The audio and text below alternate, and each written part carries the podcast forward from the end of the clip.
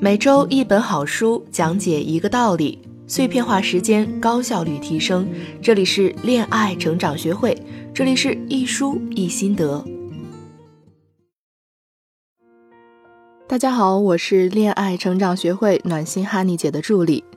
今天要和大家分享的书是《新规则：如何在约会中让你心仪的人爱上你》。这本书的作者是艾伦·费恩和雪莉·施耐德。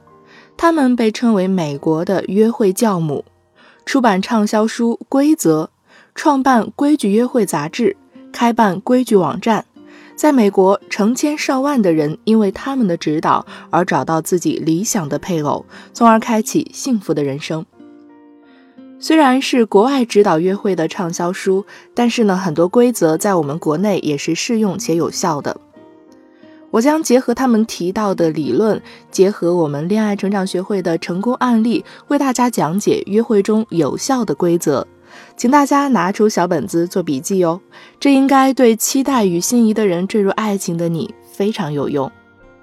首先，你要了解什么是与众不同，很多女孩都有误区。觉得与众不同，男人眼中的与众不同，眼前一亮，就是要成为聚会中或者人群中最美丽、最受欢迎的女孩。这其实是错误的。我们有个学员曾经就对美貌过度的痴迷，以为有了美貌就有了一切，为此他不惜多次整容，疯狂瘦身。在他一系列的折腾下，他终于成为了一位美丽的女性。只爱高价值男士，比如年薪百万以上高管、企业主的他，谈的恋爱却总超不过三个月。丢失爱情框架，失去自我生活，没有共同语言，不会共情，这些都会让你的爱情渐行渐远。尤其是你的爱人很优秀的时候，初见时的美丽和受欢迎，并不能让你拥有长久的爱情。与众不同只与你的自信和自尊有关。一位与众不同的女孩不会让自己迫不及待，也不会唯恐失去什么，不悲观，也不愤世嫉俗，也不会像一个怨妇一样说男人没有一个好东西。一个与众不同的女孩不会随意接到通知后就立刻去和某人约会，也不会在约会后就随意和男人发生关系。与众不同的女孩也不会在前几次约会就把自己和盘托出，把自己的丑事、家庭的鸡毛小事、对老板同事的抱怨告诉自己的约会对象，也不会妄自菲薄。以上的这一切都不会拉近你和约会对象的距离，只会让你在他的心里降分，直到他开始不想回复你的消息，不联系你。金星在一个节目里说过：“不要说自己老。”也不要说男人难找，她嫁给汉斯都已经三十八岁了，她有那么大一个故事，还带着三个孩子，找男人比很多女孩都难。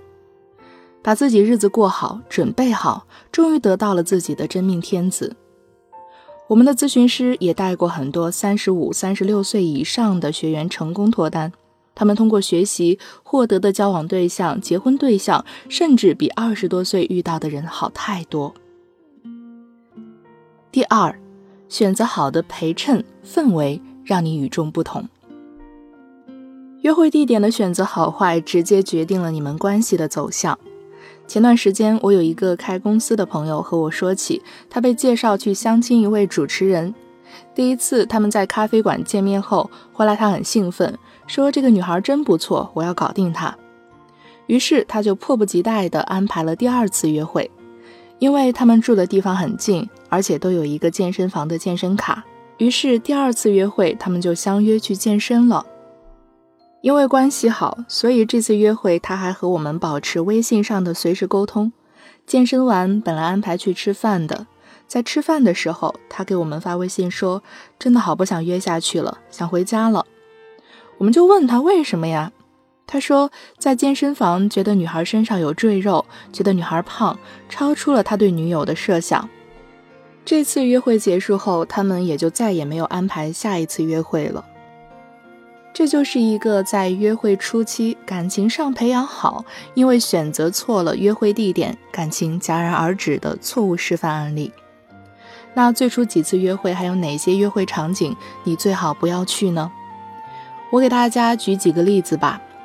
第一就是火锅店，吃完你的妆都花了，脸也红扑扑的，一身的火锅味儿，一点浪漫的气氛也没有了。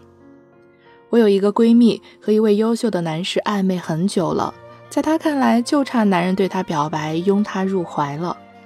可能是对于自己太过自信了，约会居然选择了潮汕牛肉火锅店。约会中，男人还一直给她夹菜，吃的两人都脸热热的、红红的。后来，男孩送她回家后，也就真的没有然后了。所以，不管你多美多厉害，都不要去踩雷，挑战那些已经被很多人验证了的规则。第二，就是泡温泉、游泳馆、健身房等等。容易化妆，也容易暴露你身材的弱点。还有很多约会场景的雷区，你可以添加我的助理小甜甜的微信“恋爱成长零零六”了解更多。那我们要怎么选择约会场景呢？尽量选择那些美的、浪漫的地方，比如西餐厅、环境好的咖啡馆。你要多和美好的事物在一起，让他把美好和你联系在一起，让他也会感觉到你是美好的。我上次陪我的闺蜜逛街，她刚生完宝宝，是不便于使用香水的。那天我们经过迪奥的香水展台，她看到香水被放在鲜花的盒子里，居然停下脚步，开始选起香水来。我就问她：“你家里那么多香水，你用得完吗？”还有，你宝宝刚几个月，你能用吗？他说啊，我就想买，因为看到香水放到这么美的、充满花朵的盒子里，就觉得买回去生活也精致了，充满鲜花香氛，是多么美好精致的生活呀！你和男人在一起的时候，也要尽量让他感觉到你是美好的，那么你就应该多和美好的事物在一起啊！想一想，相比烧烤。充满鲜花、柔和灯光的晚餐，是不是更能让人觉得你是宁静和美好的呢？你们一起优雅地享受晚餐，你是不是也觉得和他在一起，未来生活更有憧憬呢？不想踩雷，错过爱情，你一定要找我的助理小甜甜，微信恋爱成长零零六。让我们专业的咨询师手把手的教你如何做一个有魅力的女人，让男人迫不及待的想要约你和你确定关系。节目的最后呢，还要和宝贝们强调一下，你从出生到现在积累的所有，都让你成为了独一无二的自己。而不同的男人都有不同的偏好喜欢，你要坚持做最棒的自己就好了。你若盛开，蝴蝶自来。我的身边呢，前段时间发生了这样一件事情，就是我的朋友，一位非常优秀的总裁。前段时间，他的前女友想要和他复合。